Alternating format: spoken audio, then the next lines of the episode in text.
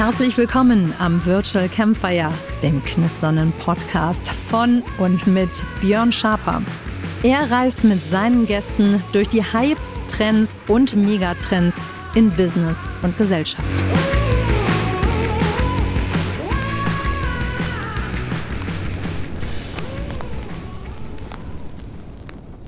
Herzlich willkommen beim Virtual Campfire und wir sprechen heute über das Metaverse, Web 3, alles drumherum und wie Unternehmen sich da vorsichtig, aber stetig reinbewegen können mit auch Corporate Unterstützung von der Seite von Unternehmen wie Avato Systems zum Beispiel.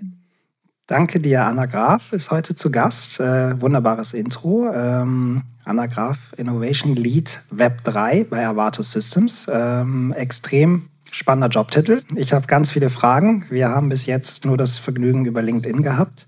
Und ähm, wir haben schon im Vorgespräch gesprochen.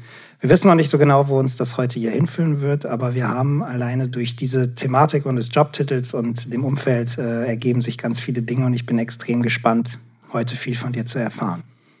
Vielen, vielen Dank für die Einladung und dieses Thema mit, wir wissen nicht, wo es uns hinführt, ist das nicht genau schon der Einstieg ins Metaverse?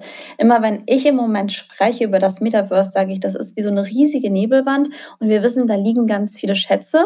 Da liegen vielleicht auch andere Sachen, die nicht ganz so cool sind, aber wir müssen uns da jetzt mal reinbegeben um die guten Sachen zu entdecken. Und ich glaube, das ist so die Journey, auf der wir auch als Avato Systems und ich im Speziellen als Innovation Lead Web 3 gerne Unternehmen mit an die Hand nehmen möchte. Auf ganz vielen Feldern übrigens. Ja, völlig richtig, weil ich glaube, so diese Unwissenheit gerade im ja, Begriff Metaverse, aber auch vor allen Dingen Web 3 ist, äh, ist genau diesen Mut dann auch zu haben. Und ich glaube, so die erste Überleitung, du, du hast diesen Jobtitel Innovation Lead Web 3, aber das warst du wahrscheinlich nicht schon immer, äh, sondern da gibt es wahrscheinlich eine, eine, gewisse Historie. Vielleicht kannst du uns da am Anfang mal mitnehmen, wo, woher komm, kommst du, was hast du so gemacht und vor allen Dingen natürlich dann spannend irgendwie, wie bist du zu dieser Position gekommen, weil das ja auch, sage ich mal, für ein Unternehmen ja sehr viel Mut bedarf, so auch so eine Position erstmal zu schaffen.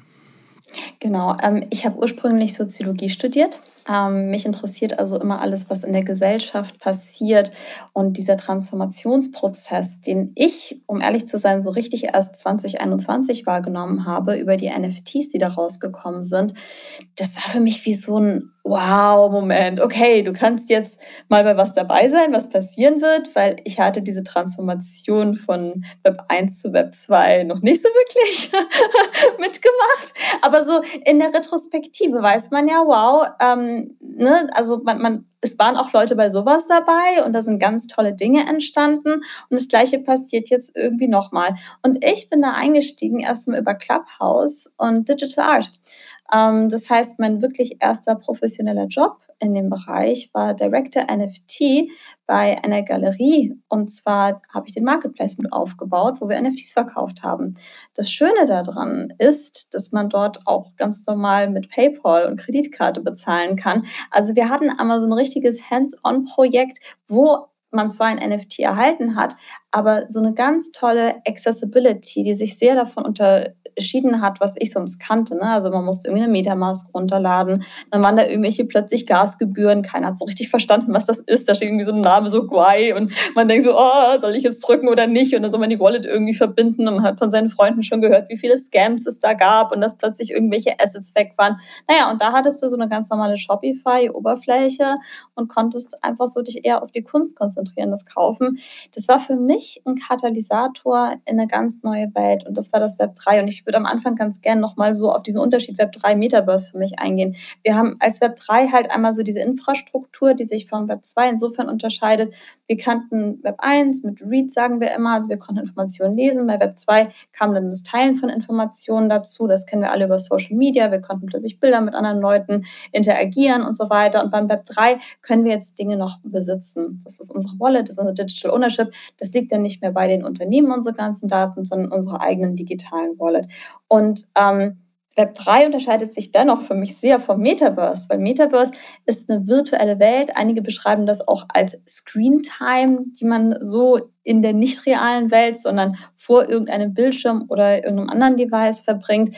Ähm, so genau ist es nicht definiert. Trotzdem können wir sagen, es gibt zwar Schnittstellen zwischen Web 3 Infrastruktur und dem Metaverse. Wir haben aber durchaus Metaverses, die ohne Web 3 funktionieren und trotzdem als solche momentan gesehen werden. Das sind die ganzen Gaming-Metaverses, äh, unter anderem Roblox natürlich ganz populär momentan, aber auch Games wie Fortnite, wo man Digital Assets erwerben kann. Jeder weiß das, man kann sich irgendwelche Kleidung zulegen, vielleicht auch bestimmte Moves, die andere Leute nicht haben. Man interagiert dort mit anderen Teilnehmenden, man befindet sich in der virtuellen Welt. Trotzdem liegt das auf Servern von bestimmten Firmen und ich kann meine Assets auch nicht unbedingt mit anderen tauschen, weil sie mir nicht wirklich letzten Endes gehören. Ja, das, das, tun sie meistens nicht. Aber ich habe auch das Gefühl, ich würde dir da komplett beipflichten und ich habe so das Gefühl gehabt am Anfang von, also wenn wir mal von diesem neuen Metaverse-Zeitalter ausgehen, Oktober 21, dann war das auch gleichzeitig so ein bisschen der Start des Riesenhypes um NFTs und dann auch Web 3. Ähm, und am Anfang hatte ich so das Gefühl, das wird total zusammengebracht, weil auch viele NFT-Projekte in ihrer Roadmap immer das Thema Metaverse irgendwie mit drin haben. Es gab da mit Decentraland und Sandbox schon zwei, sage ich mal, bestehende Lösungen, die so Ansätze in dem Bereich hatten. Und wir haben also auch gemerkt, dass das für, für Unternehmen und auch für die Verantwortlichen halt so extremst komplex war, weil die haben einmal das Thema Metaverse, dann haben wir das Thema Web 3 mit all seinen Facetten, nehmen wir mal NFT dazu, aber nehmen wir auch die Blockchain und auch Krypto gehört da ja in irgendeiner Form dazu. Und dann nochmal alles, was äh, Web 3 ist, äh, was Metaverse ist. Und das haben wir irgendwie ein bisschen aufgelöst, habe ich so das Gefühl. So seit dem Sommer hat man das genauso, wie du es gerade beschrieben hast. Man sagt, okay, das Metaverse an sich ist eher eine virtuelle Experience und das kann man auch ein Stück weit mal separat betrachten, weil man trotzdem dort auch aus dem Unternehmenskontext, mal fernab vom Gaming, viele Elemente bauen kann oder machen kann, die jetzt mal nicht unbedingt mit Web 3 äh, zur Verfügung stehen ähm, und in Verbindung stehen. Aber wenn man zum Beispiel Web 3 jetzt also wenn man in der digitalen Welt, virtuellen Welt zu Hause ist, dann liegt es natürlich irgendwie nahe, dass gewisse Sachen wie Anmelden mit einer Wallet, wie äh, Items, digitale, die einen dann auch gehören, dass das irgendwo auch schon eine Verbindung hat, aber man kann das schon so ein bisschen trennen. Also würdest du das auch am Anfang so, als du da auch reingestellt hast, hast du das auch eher am Anfang zusammengesehen und hat sich das so dividiert oder ist das, wie ist so, wie, wie, wie siehst du diesen Punkt? Ich sehe mich ja immer so als Connector und Verbinderin und für mich ist das einfach eine wahnsinnig große Chance, einen sanften Übergang zu finden, beziehungsweise auch einen sanften Einstieg. Ähm, wenn ich das momentan betrachte, gerade aus Unternehmensseite, so das All-In zu machen mit, ja, ich liefere jetzt NFTs und eine virtuelle Welt und da kann man dann gleich alles traden und so, das ist total overwhelming. Dann stehe ich irgendwie da und weiß schon gar nicht, wo ich anfangen soll.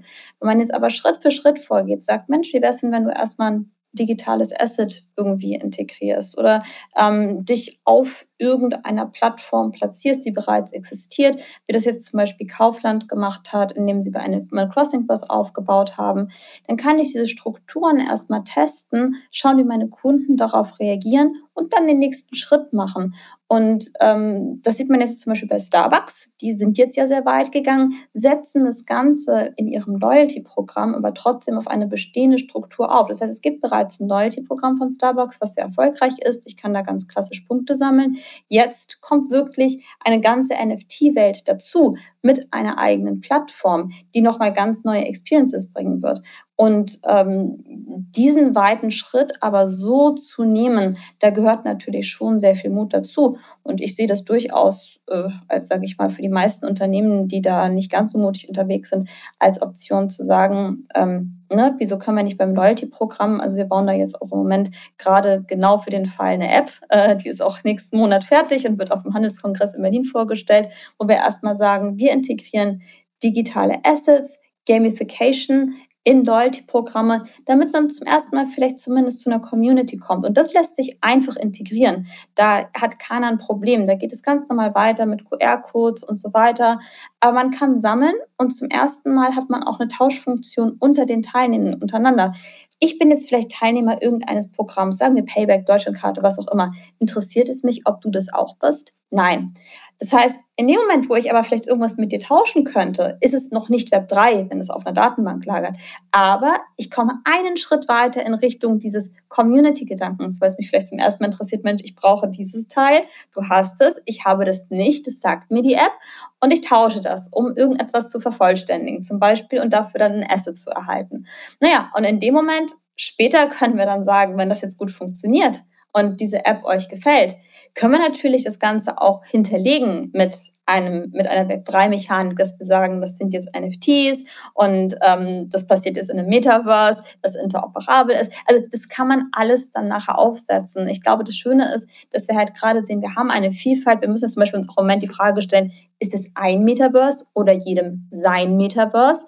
Ähm, auch, auch dieses Spannungsfeld existiert ja gerade. Wie ist da deine Meinung? Also wie, wie würdest du es so? Beides. Ich, ich brauche irgendeinen Punkt vielleicht, wo, wo ich eine Orientierung habe, was es alles gibt, ja. so wie das im Moment wahrscheinlich für die meisten Google ist. Mhm. Und dann werde ich dahin geleitet, wo ich mich wiederfinde. Das ist ja letzten Endes auch das Prinzip von Roblox, wer das nicht kennt. Das ist eine Plattform, aber ich kann dort für mich die passende Spielwelt finden. Deswegen gehen auch gerade so viele Brands da rein, ob das jetzt Deutsche Telekom, Gucci oder Walmart ist. Also alle erzeugen da quasi ihr eigenes Spiel innerhalb dieses Spieluniversums und ich denke, für die meisten anderen wird das auch der, der, der Weg sein, den man geht. Also entweder man hat da sein eigenes Haus oder irgendeine so Art Wurmloch, durch das man dann durchkommt und dann sagt man, mich interessieren die und die Themen und dann wird mir das so ein bisschen gefiltert, weil ohne funktioniert es ja nicht. Ich muss einerseits, das Schöne am Metaverse ist ja, ich kann selber entdecken.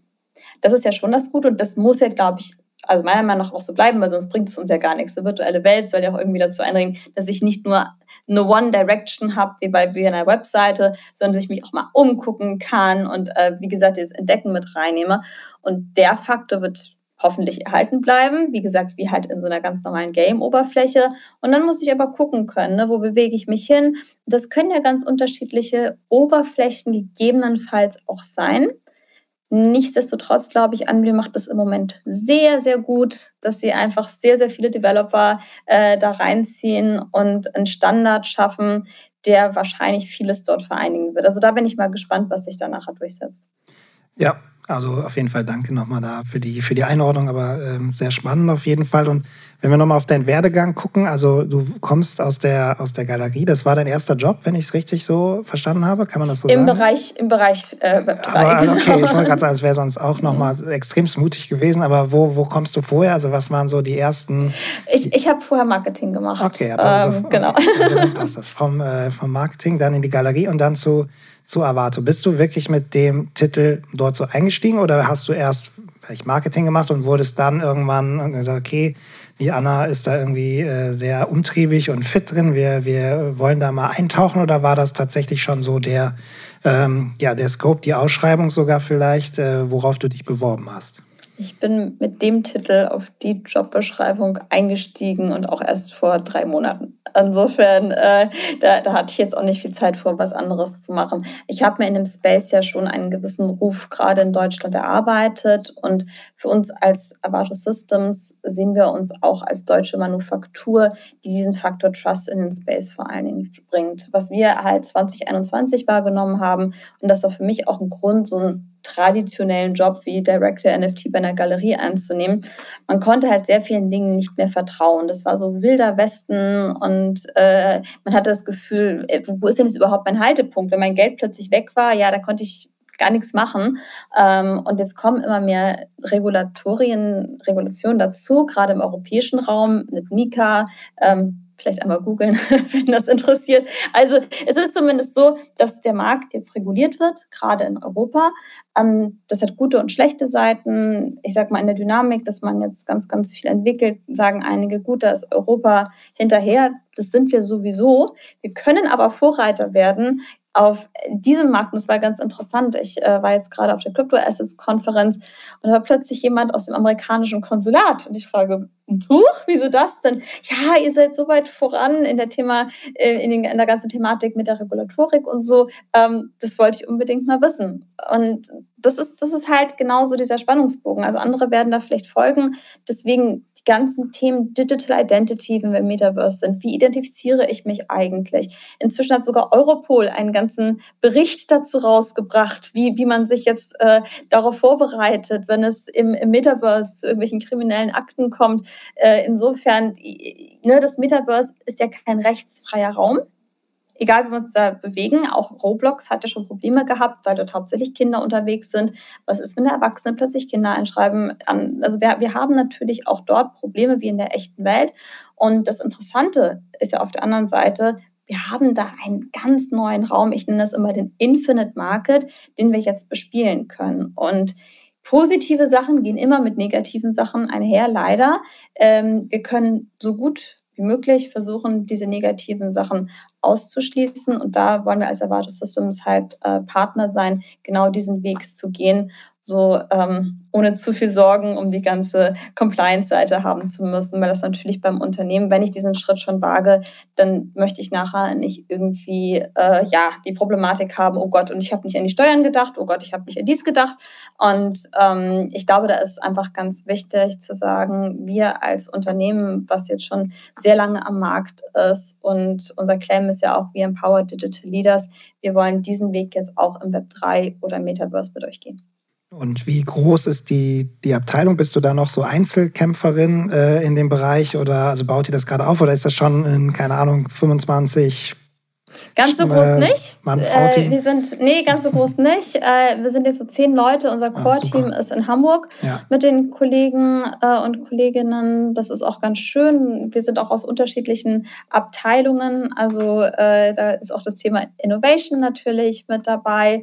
Und insofern bin ich dann nicht ganz allein unterwegs. Es gibt sogar eine eigene Blockchain-Gruppe, die meine Kollegin ins Leben gerufen hat intern.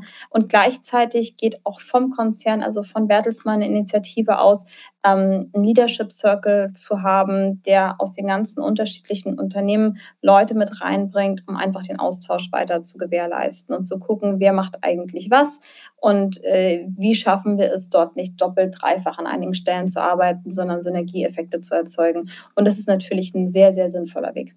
Ja, was ich spannend finde und auch im Moment so beobachte, es gibt Unternehmen wie euers, die sind da schon ja, zehn Mann zehn Frau starkes Team äh, am Start. Ähm, wirklich super innovativ, dann auch im Führungsbereich. Und dann gibt es aber ganz, ganz, ganz viele Unternehmen und teilweise jetzt auch nicht gerade äh, nur kleine oder, oder mittlere, sondern auch selbst auf der Konzernen, die da noch gar nichts mit zu tun haben. Also ist, ist wirklich verrückt, weil ähm, das gibt es eigentlich so, finde ich, in kaum einem anderen Bereich, in kaum einem anderen Technologiebereich, der ja am Ende wenn man der ganzen Sache folgt, sagen kann schon, glaube ich, dass es Auswirkungen auf jedes Unternehmen jeglicher Größe in irgendeiner Form haben wird. Ob das jetzt immer disruptiv ist, sei mal dahingestellt, aber ich glaube, so in den nächsten Jahren wird ja jedes Unternehmen in irgendeiner Form mit dem Bereich äh, Web 3 oder digital, äh, sage ich mal, virtuelle Welten in irgendeiner Form zu tun haben. Und da finde ich das im Moment sehr spannend. Wo, wo, woran liegt das? Was glaubst du?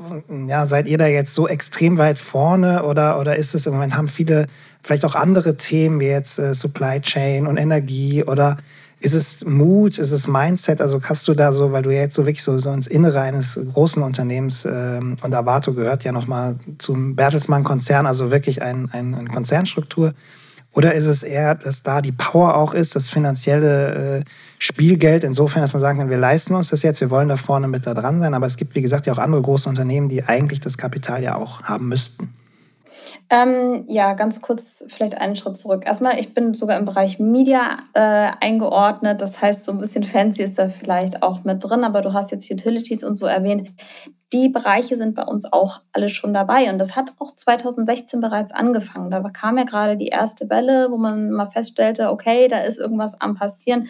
Warum hat es damals nicht funktioniert? Ähm, ganz viele Faktoren. Wir müssen jetzt einfach mal gucken in den letzten sechs Jahren, was sich an unserer Infrastruktur getan hat. Ähm, wir können viel mehr Daten plötzlich viel schneller transportieren. Es gibt die Cloud. Äh, da ist einfach so viel passiert in diesen sechs Jahren dazwischen. Einige Unternehmen haben da aufgegeben und gesagt, ja, nö, das hat 2016 schon nicht geklappt. Äh, das ist jetzt wieder nur irgendwie so ein Hype und der geht weg. Ich glaube, das ist einmal so, dass das der Mindset-Gedanke auf der einen Seite. Auf der anderen Seite ähm, muss man natürlich als Konzern irgendwie gucken, wie hole ich da alle Leute ab. Und umso größer der Konzern ist, umso schwieriger wird das. Und dann brauchst du immer so ein paar, ich nenne sie Ambassadors, die dann die Leute halt abholen und vor allen Dingen in dem Bereich Education auch erklären, was ist das eigentlich, was bedeutet das jetzt, warum ist das kein Hexenwerk und keine Zauberei.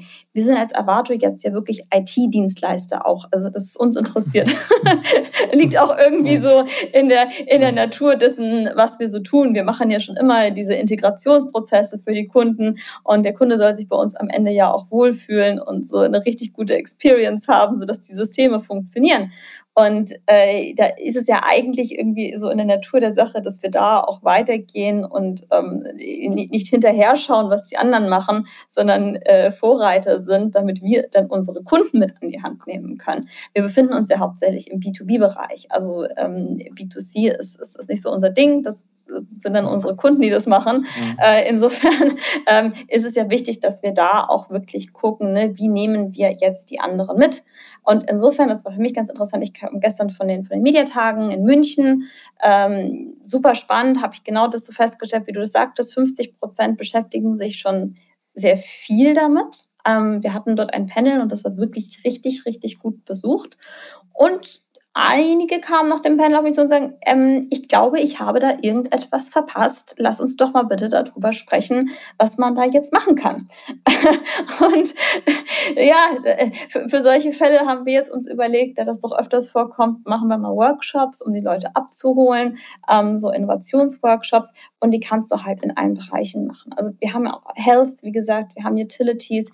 Für Industrial mit Caps werden das auch interessante Dinge sein. Wie gehe ich mit Digital Twins nachher um? Auch für Smart Cities und so weiter. Also uns bieten sich ja einfach gerade ganz, ganz viele Möglichkeiten, wo wir direkt aufzeigen können, guck mal, so kannst du den nächsten Schritt gehen.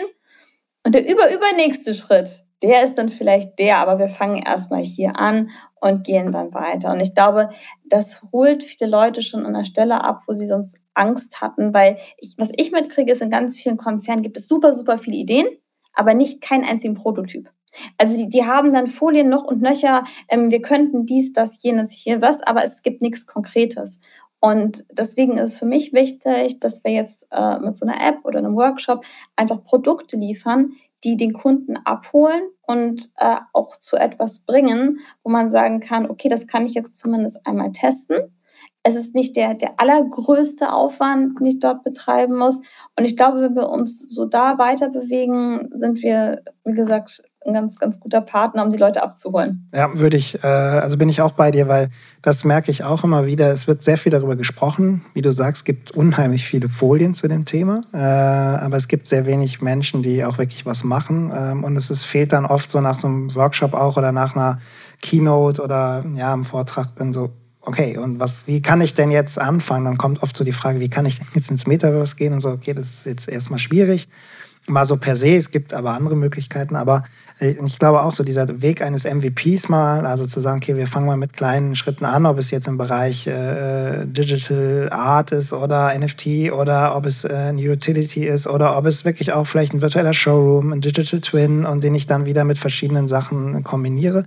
Ich glaube, da gibt es ganz viele Möglichkeiten, aber ich merke das auch, dass viele, glaube ich, so von der Komplexität erstmal also erschlagen sind und auch so mit diesem Thema, wenn sie intern reingehen, dann ja, erstmal viel, ja, nee, das, wie du sagst, ist eh ein Hype. Und ja, unsere Kunden, das ist so meine Lieblingsaussage, unsere Kunden, für die ist das nichts, die brauchen das nicht. Und ähm, wir argumentieren ja auch immer so, dass wir sagen, ja, aber die, die Talente und die Kunden von morgen, die sind in diesen Welten, siehe jetzt Roblox oder Minecraft oder wie auch immer, da sind die halt zu Hause. Und wenn du als Unternehmen in fünf, sechs, sieben Jahren halt da gar keine Antwort drauf hast, und ein anderes Unternehmen hat die, dann, dann wird es halt noch schwieriger, ähm, sowohl auf der Kundenseite wie aber auch auf der Talentseite. Und, und das ist so irgendwie, finde ich, ja.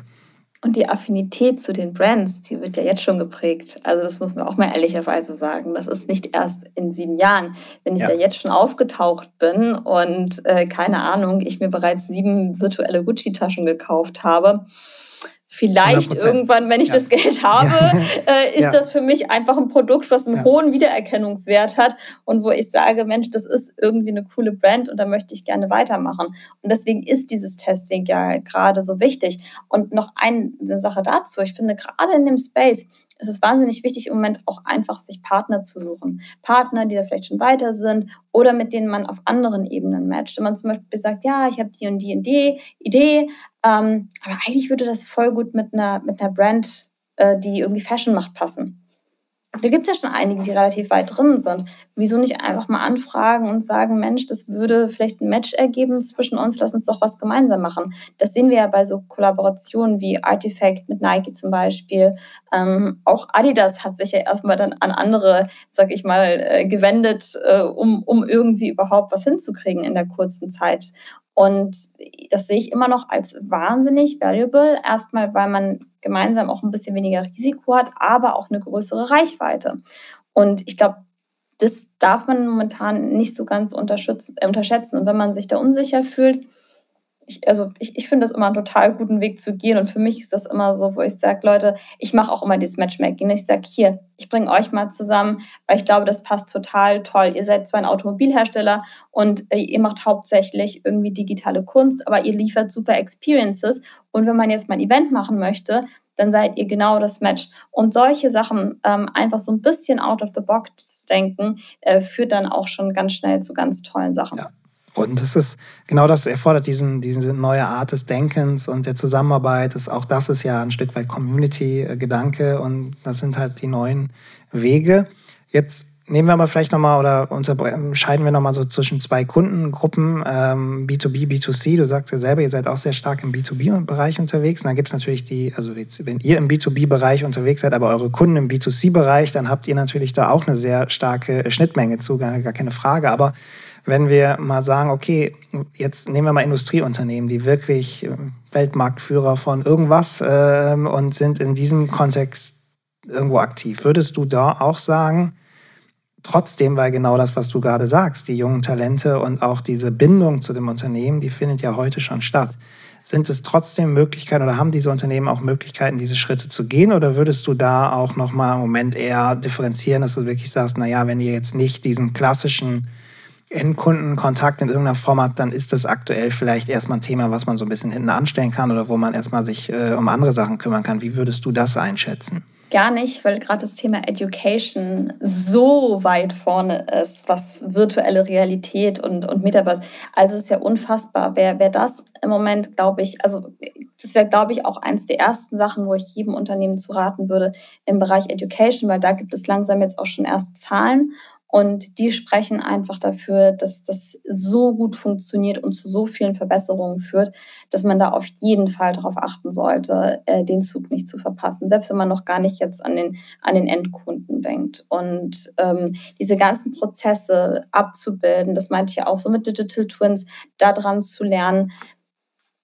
das scheint doch ein Ding zu sein. Und ich glaube, ich hatte heute gerade einen Post auf äh, LinkedIn gesehen da verpassen auch Schulen ganz viel, ja. wenn sie sich da nicht langsam mit beschäftigen. Und das ist eigentlich ganz schrecklich, weil äh, die Jugendlichen lernen das dann oder müssen es ja woanders irgendwie lernen und sich das Wissen herholen. Wenn das gar nicht transportiert wird, muss ich da wirklich noch mein totes Skelett äh, irgendwie stehen haben aus Plastik in einem Biologieraum? Könnte ich das nicht mit den ganzen Schichten mir angucken, das ein bisschen wegklicken, schauen, ne, wo befindet sich was oder ich muss das dann einsetzen? Also wie gesagt, eigentlich wieder kein Hexenwerk.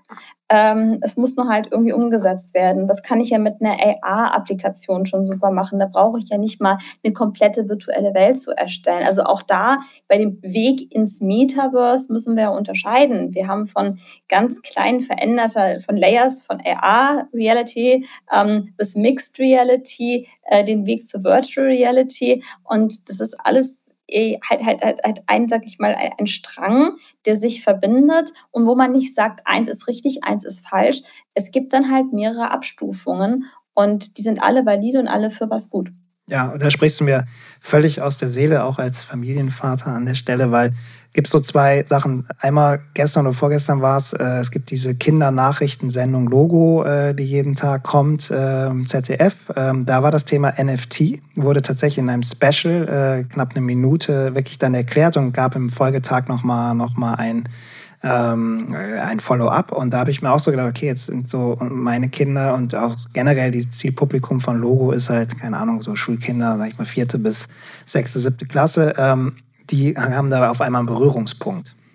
In der Schule aber definitiv nicht. Also da ist jetzt NFT noch kein Thema. Und das andere ist äh, mein Beispiel, was ich da mal reinbringe, dass der, der Blauwal, der, das Riesensäugetier, was dann im Schulbuch ist und wo der Mensch dann in Proportion irgendwie daneben steht, ich mir das so angucke und denke so, ja, okay, der ist groß, ich bin klein, okay, aber ich habe das mal mit einer VR-Brille tatsächlich gemacht und ist so ein Tier wirklich mal mir vorbeigeschwommen in dieser Anwendung.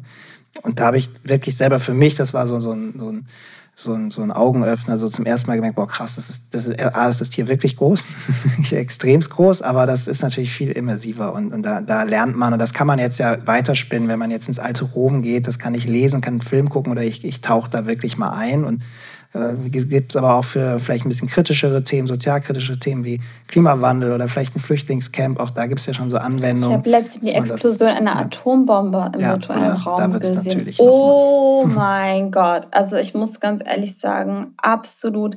Das also allein schon so dieses, das, das, mhm. das sind so Sachen, ähm, ja. ja. Also es führt aber dann zu mehr Verständnis und Bildung mhm. und Verständnis führt immer dazu, dass man jetzt, wenn liest man ja, da wird vielleicht eine Atombombe und da, das nimmt man so irgendwie wahr, aber ja. wenn man diese, dieses Erlebnis nicht hatte, kann man das vielleicht manchmal auch nicht so einordnen. Und deswegen sehe ich das auch im, im Bildungsbereich extrem, aber auch im Unternehmenskontext, Education oder auch dann natürlich in der Vertriebsarbeit mit Kunden, Kunden der Produkte erklären oder Lösungen erklären und ähm, sehe ich, äh, sehe ich auch so. Aber habe mich sehr gefreut über deine einordnen im Thema, weil ich es äh, genau, genau so sehe. Aber ähm, du bist viel unterwegs. Du hast es gerade auch nochmal gesagt, das würde mich auch nochmal interessieren. Erste Zahlen gibt es. Du hast auch, ähm, ich habe was munkeln gehört von einer Studie, aber vielleicht kannst du uns da nochmal so ein bisschen mitkriegen. Medientage München warst du gestern. Es gibt eine Studie. Du hast aber auch gesagt, es gibt so, so ein paar Zahlen schon für das Bereich Education. Vielleicht kannst du uns so ein bisschen auch mitnehmen, wo, was kann man jetzt so wirklich, wenn man, das eine sind ja Meinungen oder wir glauben das jetzt, weil wir vielleicht da auch irgendwie, das unser Job ist oder wir da irgendwie äh, ja irgendwo begeistert von sind, aber nimm uns vielleicht mal so ein bisschen in den Blick der Wissenschaft so nochmal mit rein, so was, was gibt es da und was kann man auch vielleicht lesen oder nachlesen, runterladen, was auch immer. Genau, also erstmal finde ich Zahlen extrem schwierig normalerweise, weil wir lesen irgendwie Metaverse-Zahlen, da gibt es so ein paar Studien von McKinsey, Deloitte und dann steht da irgendwas von Trillion Dollars, whatever. Keinerlei Einordnung, wo das jetzt alles herkommen soll, keine Industrie genannt, äh, nichts, also eigentlich Zahlen, mit denen man normalerweise gar nicht arbeiten würde. Und es ist halt ganz interessant, weil leider werdet ihr euch die Zahlen nicht runterladen könnt. Das sind unternehmensinterne Zahlen, ähm, die jetzt aus unterschiedlichen Unternehmen kommen. Ist auch super interessant, zum Beispiel Fonds, die in den Bereich Web3 investieren, NFTs. Ich werde da im Moment von sehr vielen gefragt, ins Advisory Board reinzugehen. Warum? Es gibt kaum valide Zahlen. Das heißt, jeder baut sich das gerade so selber auf. Ähm, ich ich, ich finde, das ist sehr, sehr spannend, das so zu hören ähm, und, und, und denke, dass wir auch dafür eine Lösung äh, schnell finden sollten. Ich glaube, auch unser Unternehmen kann das, by the way. da einfach ein bisschen zu gucken, weil wir haben ja im Moment eigentlich KI-Unterstützung, um so etwas irgendwie auszuwerten, zu gucken, ne, wie, wie alt ist wer, wo bewegen die sich. Und äh, was, was halt so ein bisschen kritisch ist, ist Datenschutz und Wallets. So, muss man ehrlicherweise sagen, so richtig ist das noch nicht geregelt. Und wenn jetzt bei Google jemand meine Wallet eingibt, dann sieht er sogar meinen Kontostand. Hm, ja, das ist Blockchain auf der anderen Seite. Ja. Ne? Wir wollten ja alles transparent ja. haben. Und ich glaube, da wird den Leuten aber teilweise zum ersten Mal so auf ein bisschen gruselige Art und Weise bewusst, wenn Google das jetzt auslesen kann, ähm, ja, dann kann das Finanzamt das wahrscheinlich auch. so, ähm, das ist, wie gesagt, deswegen die Einordnung, das Ganze ein bisschen mehr compliant zu bekommen mit einer digitalen Identität, die mich dann auch ausweist, die mir auch sagt, das ist meine Wallet. Ähm, wir haben dieses tolle Thema Zero Knowledge Proof, wo ich vielleicht auch nicht all meine Daten in Preis geben muss, sondern nur bestätige, dass ich zum Beispiel 18 Jahre alt bin, um in ein Online-Casino zu dürfen. Also das sind ja auch alles ganz tolle Möglichkeiten auf der anderen Seite. Ähm, das alles, wie gesagt, so ein bisschen in Struktur zu bringen. Deswegen gibt es immer mehr Studien und jetzt kommen wir auf die Medientage nochmal zurück. Das wurde über Experteninterviews ähm, von Explore Media diese, diese Studie durchgeführt. Vielleicht können wir das nachher auch nochmal in die Shownotes oder mhm. so irgendwie reinmachen. Ähm, da gibt es jetzt auch seit vorgestern nämlich einen Link zu. Ähm, und da hat man wirklich 18 ähm, Experten, Expertinnen aus dem deutschsprachigen Raum befragt zu den Meinungen. Da geht es jetzt in speziell um das Thema Web 3 und Media. Ähm, ja, verpasst man da was total. Und unser Panel-Titel war gestern Revolution oder Evolution. Ich war übrigens die Einzige, die Evolution gesagt hat. Ich kann das aber auch begründen.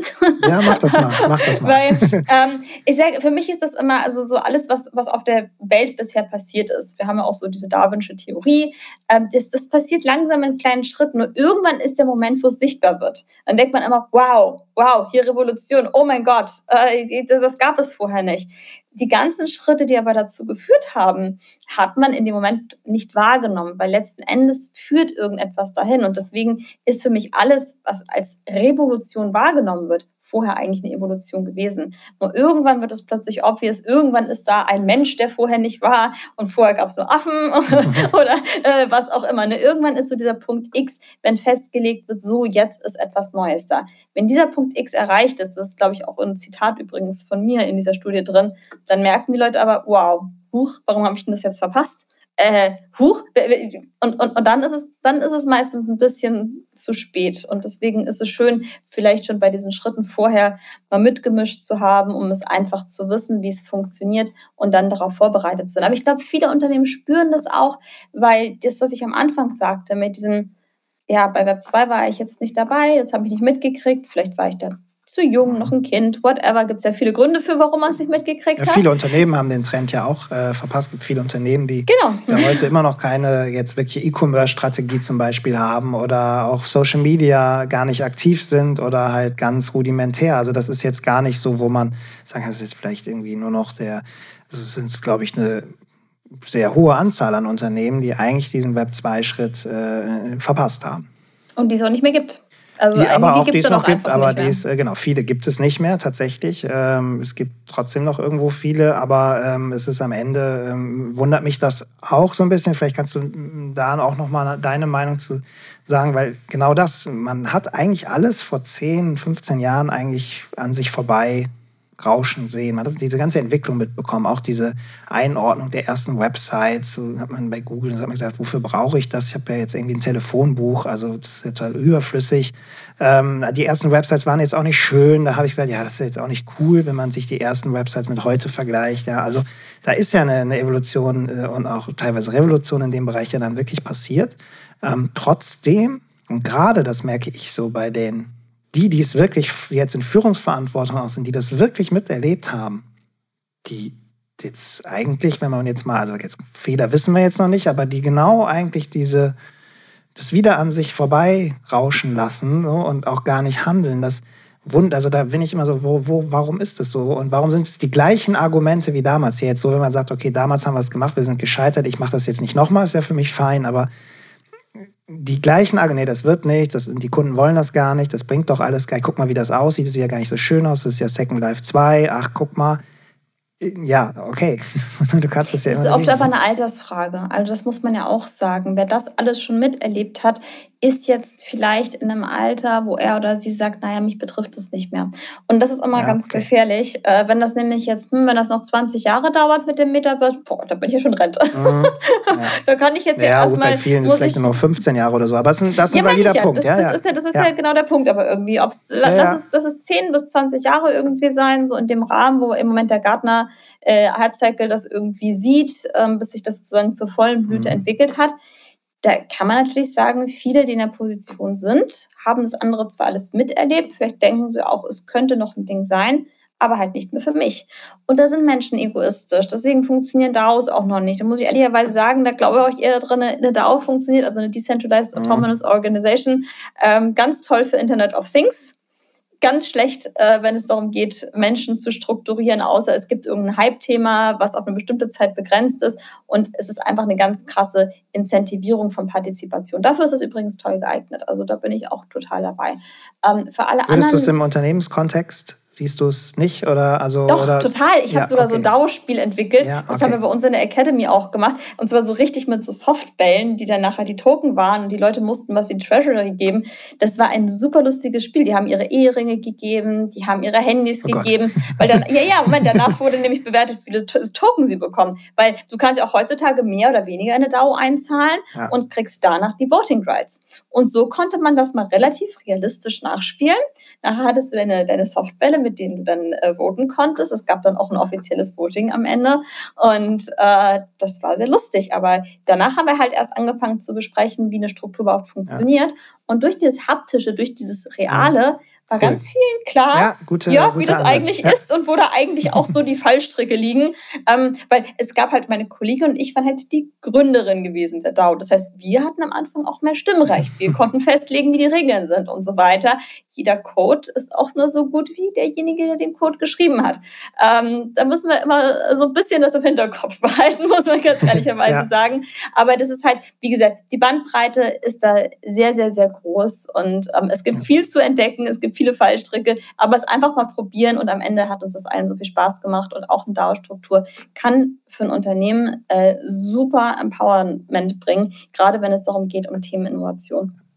Aber wir sind so ein bisschen, äh, also dieses Spiel muss ich irgendwie, du mir immer noch mal erklären. Also das kann man auf jeden, kann mir auf jeden Fall vorstellen, dass man es damit extrem bildlich äh, gut äh, Menschen beibringen kann. Aber äh, wir waren stehen geblieben bei den sage ich mal, der älteren Generation, die es jetzt, ähm, sage ich mal, da auch jetzt nichts drin sieht in den Themen äh, und es wieder so vorbeifließen lässt. Ähm, da haben wir gesagt, oder hast du gesagt, dass ähm, vielleicht, dass ja, sie es auch nicht mehr machen müssen, man dann vielleicht egoistisch dann an der Stelle ist und sagt, naja, tangiert mich nicht, also machen wir das hier nicht. Aber man könnte es ja jetzt so machen wie bei euch ähm, und sagen, okay, ich mich tangiert es vielleicht nicht, bin jetzt vielleicht der Unternehmensentscheider oder die Entscheiderin, aber ich baue ein Team auf. Und ich gebe da ein gewisses Sponsorship rein und sage so, mach das und guck, weil ich möchte ja, ich habe eine Verantwortung gegenüber dem Unternehmen auch und den, den Mitarbeitenden, die in diesem Unternehmen aktiv sind. Ähm, wie siehst du das, gerade dieses Sponsorship von ganz oben, von Führungskräften? Ist es eigentlich unabdingbar oder kann man auch sagen, weil ich sehe ich zum Beispiel immer viel in Unternehmen, dass da einfach so Einzelkämpfer sind, die diese Leidenschaft haben, auch oft aus diesem privaten mitnehmen und dann im Unternehmen so erste kleine Schritte machen. Sicherlich gehen irgendwie beide Wege, aber mein Gefühl sagt mir, du brauchst schon so das Commitment von wirklich auch Top-Management, vielleicht sogar wirklich von der absoluten Spitze an der Stelle, weil sonst wird so ein, sage ich mal, fundamentales und komplexes Thema innerhalb des Unternehmens zerschellen. So, vielleicht kannst du es da auch mal so Kleine in Anekdote. In, ja, gerne. Kleine Anekdote gespannt. von der Hinterland of Things Konferenz mhm. in Bielefeld, die jedes Jahr stattfindet. War ich auch. Und da, äh, wir haben es trotzdem schön. nicht gesehen, aber ich war. Wir haben uns nicht gesehen. Ich äh, habe ein bisschen gesprochen zu dem Thema Internet of Things nämlich und wie Web 3 äh, alles, alles verändert und wo das reingeht. Und das Schöne war, dass man dort festgestellt hat, ne, es gibt immer diese Startup-Kulturen, dann gibt es die alteingesessenen Unternehmen. Und Bertelsmann ist nun ein sehr, sehr alteingesessenes Unternehmen mit einer langen Tradition und mit einer sehr starken Familie dahinter. Das muss man ja sagen. Ähm, und, und, und diese Mischung, und ich muss ganz ehrlich sagen, da ist schon die Vision, und das finde ich halt immer das Tolle, das zusammenzubringen. Wie überlebt ein Unternehmen überhaupt so lange? Dafür muss es sich immer wieder neu erfinden und muss neue Impulse reinbringen. Und diese Sicht ist in der Familie, wenn ich das so sagen darf, wie ich es empfunden habe, sehr, sehr stark vorhanden. Und das prägt natürlich die gesamte Kultur mit. Also ähm, deswegen finde ich diese Hinterland of Things fand ich so inspirierend und toll, weil wie gesagt, Startups zusammenzubringen mit den anderen Unternehmen. Es können immer beide Seiten total viel voneinander lernen, weil ein Startup, was nur darauf ausgelegt ist, nach fünf Jahren machen wir ein Exit mit so und so und so viel und tschüss, ja, das muss ich nur einmal erfinden. Da kann ich ganz viel Power reingeben, weil ich weiß, ja, und dann habe ich mein Geld und äh, nach mir die Sintflut, egal in welchem Alter ich übrigens bin. Während ich als jemand, der diesen Weitblick hat, mit der Historie dahinter und dann gleichzeitig aber auch dem Wunsch, das weiterzuführen, die werden sich dafür interessieren, weil sie ja wissen, dass es auch in der Vergangenheit nur so geklappt hat. Und deswegen ist dieser Blick diese, diese Retrospektive doch immer sehr, sehr wichtig. Ähm, und ich glaube, da kann man vielleicht auch an so Leute, die da vielleicht völlig stur sind, die ich jetzt noch nicht so extrem kennengelernt habe, muss ich dazu sagen. Also da scheinst du andere Erfahrungen gemacht zu haben, ähm, sagen so, hier, du hast das miterlebt. Ähm, Steve Jobs hat damals das und das gesagt. Ja. Wenn du jetzt in der Situation wärst, würdest du nicht doch vielleicht in Apple investieren? Würdest du nicht vielleicht doch sagen, das ist ein Ding und ähm, hätte ich damals äh, es anders gesehen, wird es anders werden und jetzt die Chance anderen Leuten geben, die das gerade so wahrnehmen und da dran mitbauen möchten? Eine Sache möchte ich aber zur Entschuldigung für alle trotzdem nennen und das ist uns bewusst. Wir sind im Moment in wirtschaftlich schwierigen Zeiten. So. Und ähm, da ist auch ganz großer Respekt und ich glaube, dieses Bewusstsein ist auch in allen Abteilungen vorhanden. Wir wollen nicht irgendwelche Ressourcen unnötig verschwenden. Ähm, das, das ist etwas, was bei uns auch wirklich ganz tief, äh, auch hier bei Auto Systems und meinem Team in den Genen drin ist. Wir wollen keine Experimente machen, wo wir sagen, ja, hier muss jetzt so und so viel da und da reingeben. Deswegen meine ich auch diese kleinen Steps auch zur eigenen Sicherheit.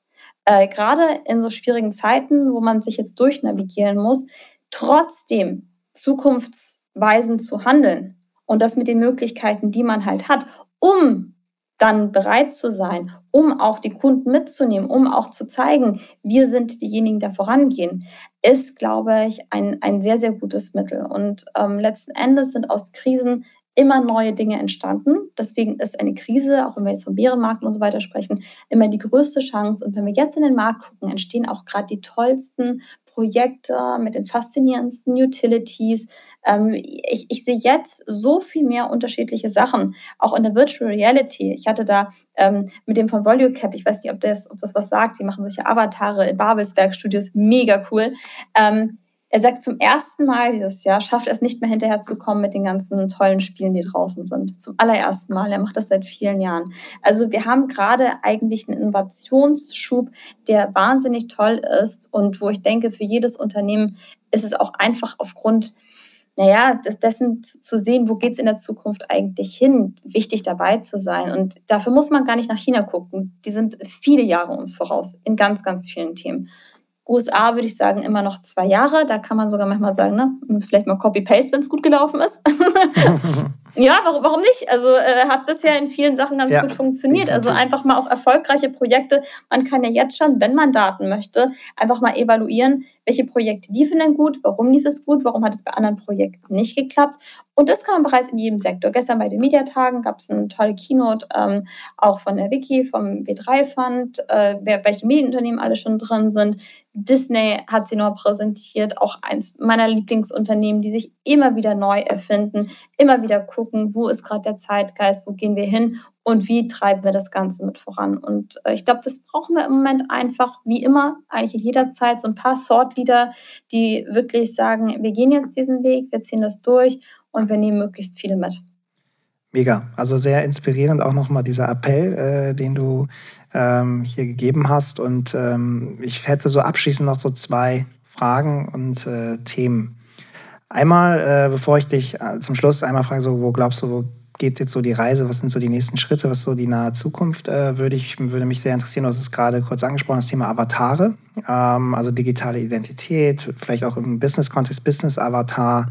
Wie äh, schätzt du dieses Thema mal so von deinen Erfahrungen jetzt so von deinen, aus deinem Blickwinkel ein? Glaubst du, dass das ähm, jetzt so in den Mainstream relativ schnell kommen kann, dass man sagt, okay, jeder möchte vielleicht von sich wirklich auch einen Avatar erstellen, den er in verschiedensten Formen auch irgendwie einsetzen kann, den er auch in virtuelle Welten mitnehmen kann? Oder glaubst du, dass das äh, so ein Thema ist, was vielleicht noch ein bisschen ja, äh, weiter in die Zukunft kommt? Also weil das immer wieder gespielt wird, das Thema.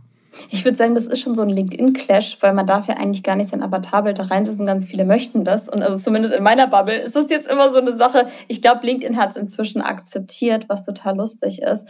Also für mich, ein Avatar zu erstellen, als ich es erstmal gemacht habe, ich glaube, da gibt es unterschiedliche Ansichten. Das bedeutet ja auch eine ganz große Freiheit. Du kannst dich irgendwie nachbauen, aber du kannst ja auch zum ersten Mal sagen, ja Mensch, äh, wie wäre ich denn eigentlich als, als anderer Mensch? So äh, vielleicht an der Gender. Ähm, ich habe eine ganz große Freiheit, das ist ja das Tolle. Also ich bin ja nicht mehr auf die Sachen begrenzt, die ich in der wirklichen Welt vorfinde. Und äh, ich, ich glaube, diese Freiheit auch so wahrzunehmen und das gegebenenfalls auszuleben, ähm, wenn ich so vom Mindset her einfach sehe, was, was wir so in der Realität an, an Genderproblematik und so weiter auch vorfinden, gegebenenfalls müsste es das im Metaverse nicht geben, weil ja. ich das eigentlich so ändern kann, wie ich möchte. Also ich glaube, diese Freiheit einerseits wahrzunehmen, ist ein ganz cooles Ding. Ähm, es gibt unheimlich viele unterschiedliche Avatare, die man sich machen kann, die man sich auch for free erstellen kann. von Ready Player Me, mein Lieblingsavatar ist ein Genie, muss ich dazu sagen. Also es ist nicht ganz fotorealistisch, es ist eher so ein bisschen cute.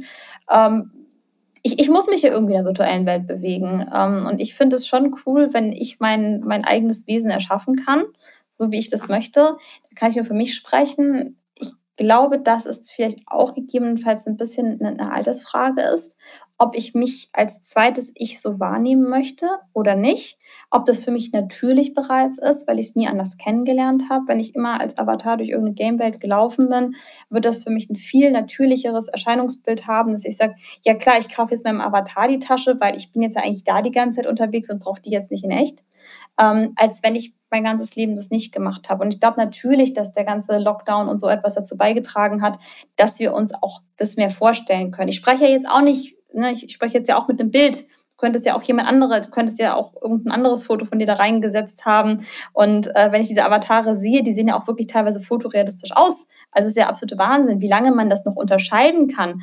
Ob ich da jetzt wirklich mit einem Mann spreche oder ob da auch eine Frau sitzen könnte oder so ich glaube, das wird gar nicht mehr so lange nee. dauern. Und äh, das ist halt, ich, das, das, das, das verändert sich gerade. Und ich glaube, das ist wieder dieser fließende Übergang den wir gar nicht so wahrnehmen. Aber wie gesagt, weiß, was weiß ich, wer da jetzt gegenüber sitzt, irgendwie früher beim Texten. Also man weiß beim Texten ja eigentlich auch nicht, denn man textet irgendwo rein. Und sobald ich das hier auch alles verändern kann, äh, ich habe das ja schon in lustigen Videos gesehen irgendwie.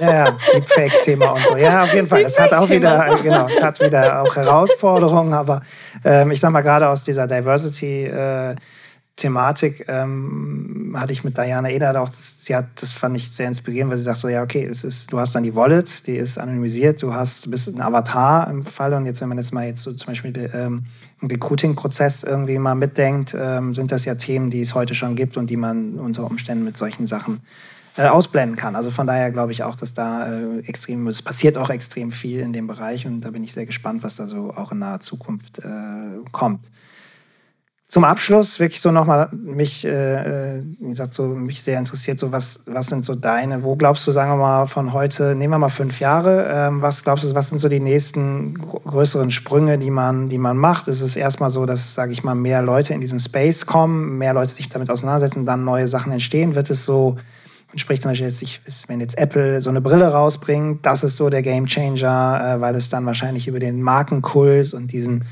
ja auch wieder dieses Statussymbol, ich habe sowas schon, ist, ist, sind es solche Sachen eher oder ähm, wie ist so dein, dein Blick drauf? Sehr wohl wissend, dass man fünf Jahre in so einem Space gar nicht voraussagen kann, äh, nicht seriös, die aber sage ich mal, genau, dein, dein, Gefühl, äh, dein Gefühl oder deine Meinung äh, und ich werde dich auch nicht äh, drauf festnageln in fünf Jahren, versprochen. Aber obwohl es eigentlich mal lustig wäre, ne, die Aufnahme dann in fünf Jahren abzuspielen, ja. wie, wie recht man hatte oder nicht. Ähm, insofern, also klar, ich, ich gehe mit dir, ob es irgendwann so dieses, dieses Killer-Device geben wird, wie das iPhone, da hoffen wir natürlich irgendwie alle drauf, ob das jetzt wirklich wirklich die Apple-Brille sein wird. Wir wissen es nicht. Ich denke, was auf jeden Fall immer mehr passiert, und, und das sehen wir bereits, dass digitale Assets als, als echte Güter wahrgenommen werden. Und das muss gar nicht, ich glaube, was, also was ich in meinem Gehirn zumindest ganz viel schon gestrichen habe, sind diese ganzen technologischen Begriffe, wenn ich nachher über ein Produkt rede. Muss ich wissen, dass es ein NFT ist? Eigentlich als Kunde, nein, das interessiert mich gar nicht. Muss ich wissen, dass es irgendwie cool ist und mir irgendwas bringt? Ja deswegen muss ich diese ganzen Terms und diese, diese, diese ganzen Begriffe, die die Leute so, wo, wo sie mich angucken, Anna, die versuche ich immer mehr zu streichen und stattdessen Worte zu benutzen, die den Leuten erklären, was das eigentlich ist. Also äh, wenn, wenn ich Digital Collectible sage, dann werde ich, ah, okay, ist was Digitales und ich kann es sammeln. Hm erklärt sich von selbst. Und ich glaube, umso mehr das auch mit dem Sprachgebrauch äh, so, so, so irgendwie einhergeht und die Leute dann sagen, ja, okay, mh, stimmt, wenn ich jetzt die ganze Zeit hier im Teams auch so sitze und dann denke, Mensch, vielleicht wäre es dann doch cool, das und das noch zu haben. Und wenn ich mich jetzt mit den Freunden dort treffe, oder halt irgendwie ein Education-Ding habe und dort ein Avatar äh, mir projiziert wird, dann sind das für mich Werte, die mir einfach eine Verbesserung bringen. Und ich sehe Google da übrigens ganz weit vorne. Ähm, hm. viele, viele, sagen immer, nee, aber. Die habe ich ehrlicherweise kaum auf dem Schirm gehabt. Also Google jetzt nicht, hat die gesamte man, Welt kartografiert. Ja, ja. Google hat jetzt schon ja. mit Google Maps eine unfassbare Macht. Was, ich glaube, es gibt niemanden, der noch nicht Google Maps genutzt hat was eine virtuelle Realität ist, die uns einfach in der echten Realität so viel weiterhilft. Und was immer was immer funktionieren wird, sind Lösungen für Probleme. So, ähm, es werden auch neue Probleme entstehen, aber ich sage mal Lösungen für Probleme, die es jetzt bereits gibt. Und in dem Fall war es einfach, wie komme ich von A nach B und wer erzählt mir das eigentlich, wenn ich nicht fünfmal stehen bleiben möchte und nach dem Weg fragen will. Google Maps ist alles kartografiert. Wenn ich jetzt mir noch vorstelle, ähm, äh, Avatare oder andere Dinge, die mir da jetzt reingebracht werden, die mir noch mehr Guidance geben, die mir noch mehr erklären, also für mich war das schon immer so eine Sache, die ich eigentlich gerne haben wollte. So mein Personal City Guide, mhm. wenn ich mhm. unterwegs bin. Ähm, äh, und, und, dann kriege ich vielleicht noch irgendwelche Abzeichen, wenn ich was gemacht habe. So, so Proof of Attendance mäßig. Also ich bin jetzt dort gewesen, kriege meine Badge, sammle das. Das alles findet sich dann in meinem Account. Ähm, ich würde Google da nicht unterschätzen, ja, sagen wir cool. mal so. Also, gesagt, ich hatte sie, also klar, Google, also jetzt hört sich jetzt nicht blöd, ich hatte sie jetzt nicht auf dem Schirm. Google hat jeder auf dem Schirm und die Argumente sind total valide und aber den halt Blickwinkel, halt man hat sie, genau, die, sie gehen nicht die raus. Gehen halt nicht raus und ich habe halt da auch wahr. eine persönliche Geschichte, weil eigentlich sollte ich mit dem Lead äh, von Cloud Web 3 auf einem Panel sitzen. Das ist gar nicht so lange her. Du musst den Tag vorher absagen, weil Google deine komplette Policy fährt, dass nichts nach draußen geht. Schon mal wieder ein Signal. Ist ja, auch, ist ja auch eine, ist auch eine Aussage. ist auch eine genau, Aussage. also insofern ja. muss man einfach ja. gucken. Aber das ist für mich immer ein Player. Also ich würde die großen Player grundsätzlich unterschätzen. Ich weiß, alle im Space, die so lange dabei sind, sagen, um Gottes Willen, wir kommen an denen vorbei. Zusammenarbeit, war schon immer cool. Lass uns erstmal den Kuchen backen, bevor wir ihn verteilen. Und dafür sollten wir im Moment mehr miteinander machen als gegeneinander. So, das ist meine Sicht der Dinge. Und das gilt intern im Konzern als auch nach außen. Perfektes Schlusswort würde ich sagen. Das war, äh, war mir wirklich eine, eine Freude, ein Riesenvergnügen. Es hat äh, echt Spaß gemacht mit dir zu sprechen. Diskutieren würde ich es gar nicht nennen, sondern wir haben uns, äh, äh glaube ich, wunderbar. Wir sind uns recht einig, ne? genau, wir sind uns relativ äh, einig in, in Themen oder nicht relativ, wir sind uns sehr einig, aber ich fand viele äh, Impulse auch nochmal so aus deinem Blickwinkel, das hören, aus der Erfahrung, aus diesem Inneren eines Unternehmens auch. Ähm, fand ich ähm, äh, super cool. Äh, danke für deine Offenheit an der Stelle. Ähm, und ähm, ich bin äh, gespannt, wo dein Weg jetzt, äh, jetzt äh, in der nächsten Zeit dich hinführt. Und ich hoffe, dass wir uns dann in Real Life dann bald auf einer der Konferenzen, die ja jetzt auch immer mehr kommen, was äh, sehr schön ist, ähm, dann wirklich treffen oder im nächsten Jahr auf unserer eigenen Konferenz auf der Future Fair ähm, die, äh, wo ich dich jetzt schon mal herzlich zu einlade. Ach, da hoffe Kommt aber noch mal das finde ich irgendeine cool. Mail das ist, das ist sehr, sehr schön. aber Daniel vielen, Moll, vielen Dank. ich schon, du hast hier den ersten Gast schon. Nein, aber... Ja, äh, Daniel, ganz liebe Grüße an ihn. Mit ihm bin ich ja sowieso schon connected. Wir haben uns ja auch schon mal getroffen. Dadurch kam das Ganze ja auch wahrscheinlich mehr oder weniger zustande. Also vielen, vielen Dank für die Einladung. War mir eine ganz, ganz große Freude. Und wie gesagt, ausprobieren, testen und äh, wir sind gerne als Partner da, auch in der explorativen Phase, ähm, das mit zu begleiten. Danke dir. Dann hab einen schönen Tag. Danke, ciao.